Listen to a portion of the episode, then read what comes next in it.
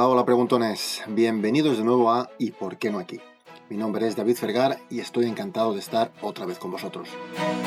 Por si eres nuevo oyente, debes saber que este podcast te mostrará las cosas buenas que hay en Noruega, que deberíamos exportar a España, y las cosas buenas de España, que no entiendo por qué no tenemos aquí en Noruega. Muchas cosas han pasado desde el último capítulo del podcast allá por junio. Diferentes motivos personales han hecho que, no haya podido publicar más capítulos a pesar de que no sois pocos los que me habéis pedido que lo hiciera.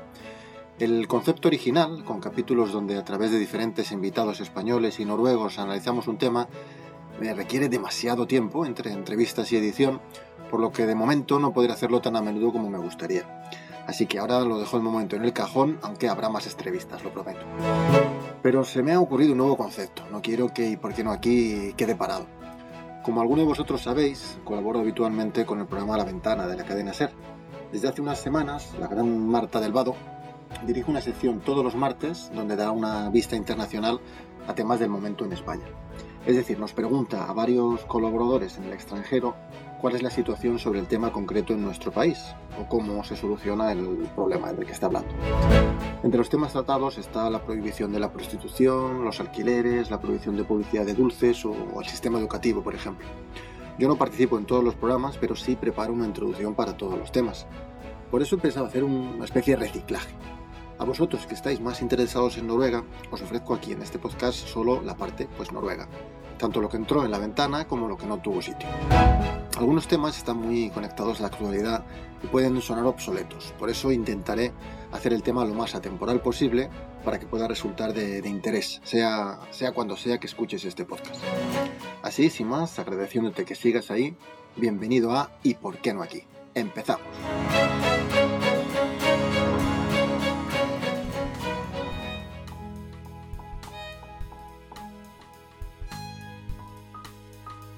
El primer tema que tenía ganas de tratar en esta versión fast food de ¿Y por qué no aquí? es la política en Noruega. El pasado 13 de septiembre hubo elecciones generales que han dado un nuevo giro a la política en este país. No muy fácil de seguir por la cantidad de partidos que hay en su parlamento, el Stortinget. El Partido Laborista de Jonas Gahr Støre ganó las elecciones parlamentarias de Noruega con el 26% de los votos y con ello se convirtió en el actual primer ministro del país, tras una ronda caliente de conversaciones con centristas y socialistas necesarios para formar gobierno. Por motivos que no salieron a la luz, los acuerdos con sus socios naturales, los socialistas eh, SV, se rompieron, pero llegaron a acuerdos con los centristas y consiguieron formar gobierno. Así, los tres gobiernos de los países escandinavos están ahora en poder de la socialdemocracia.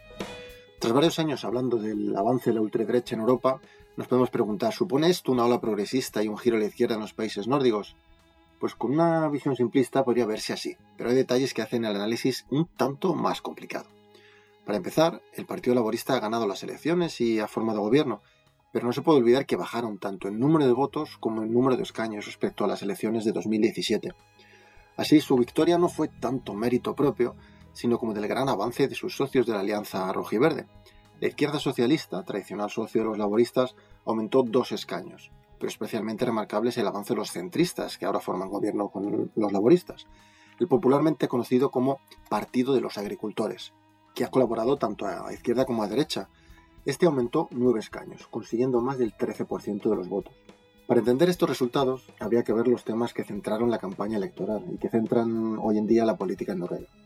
El principal es sin duda el medio ambiente. Este tomó protagonismo en, en la campaña desde la publicación del informe sobre el cambio climático. Esto hizo que en casi todos los debates fuera el tema principal. Se esperaba que los verdes subieran muchísimo su participación en el Parlamento, pero al, final estos no llegaron al 4% de votos, pasaron tan solo de uno a tres parlamentarios. Se pensaba que los nuevos votantes iban a dar su apoyo a este partido, pero la menor participación puede que les haya pasado factura. Aún así, muchos votos fueron al lado izquierdo del espectro político, con un discurso en general más ecologista que la derecha. El populista Partido del Progreso, FRP, es el único que es abiertamente negacionista sobre la influencia humana en el calentamiento global. Muchos de sus votantes han pasado al partido del centro, que representa más la Noruega profunda, y no es partidario de los gravámenes sobre el diésel, tema central en las elecciones y que ya estamos notando en nuestros bolsillos. Respecto a los dos partidos con opciones de gobierno, la derecha y los laboristas, su postura es bastante similar en este tema. Todos quieren reducir las emisiones para cumplir los acuerdos de París, pero sin detener el crecimiento. Uno de sus principales temas de discusión y posiblemente causante de la ruptura de las negociaciones entre laboristas y socialistas fue la búsqueda de petróleo.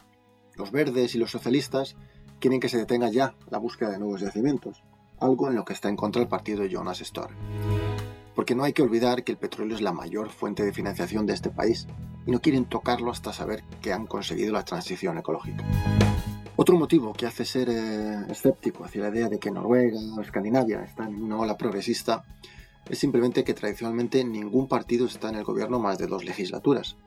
Conservadores y laboristas se han ido turnando en el gobierno noruego cada cuatro u ocho años. Todo gobierno produce un desgaste, pero ha sido especialmente duro el desgaste que la pandemia del COVID produjo sobre el gobierno de Erna Sulber, a quien se le acusó de no saberlo administrar correctamente, con muchas improvisaciones y cambio de criterios constantes, aunque ahora en la nueva ola que estamos ahora teniendo con eh, Omicron, el Partido Laborista parece que le, falta un poquito de experiencia, porque tampoco también están haciendo las cosas de una forma improvisada, a pesar de llevar ya dos años de pandemia. Uno de los temas tradicionales en todas las campañas y que en esta ocasión pasó a segundo plano fue la, es la política migratoria. La ocupación de los talibanes sobre Afganistán llegó en plena campaña y el tema de los refugiados, tomó entonces algo de fuerza, pero no la suficiente.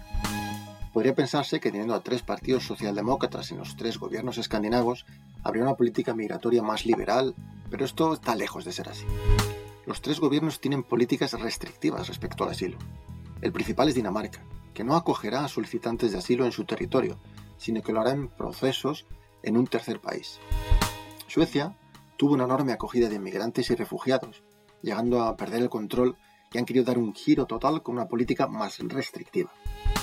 En Noruega el Partido Laborista quiere presentarse más liberal, anunciando una política basada en los derechos humanos. Pero la idea central es la política de cuotas de las Naciones Unidas. Acogerán tan solo el número de refugiados que se les exige, exija la ONU. Así, estas políticas no difieren demasiado de los partidos conservadores. Otro tema también discutido, aunque en menor medida, fue el aborto, que hoy es libre hasta la semana 12 y con la aprobación de un tribunal hasta, la semana 22 los laboristas quieren aumentar hasta las 18 semanas la libertad de elección de la mujer. El Partido Democristiano ha sufrido una tremenda bajada pasando de estar en el gobierno con 8 escaños a menos del 4% de votos y prácticamente desaparecer.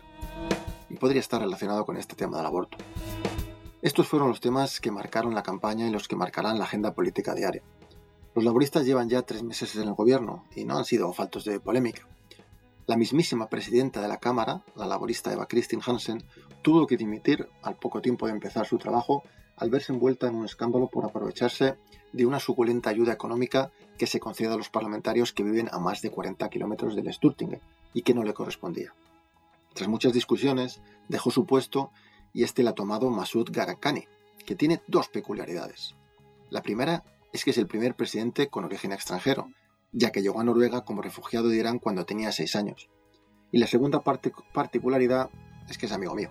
Masud vive en Dramen como yo y he podido entablar amistad con él durante la campaña electoral de septiembre. Es muy buen tipo y le deseo lo mejor. Mucha suerte. Seguiremos la política noruega muy de cerca. Y este ha sido el primer capítulo preta porter del nuevo formato de ¿Y por qué no aquí? Espero te parezca interesante. Comenta, comparte y como se suele decir, pincha like. Nos escuchamos pronto en otro capítulo de ¿Y por qué no aquí?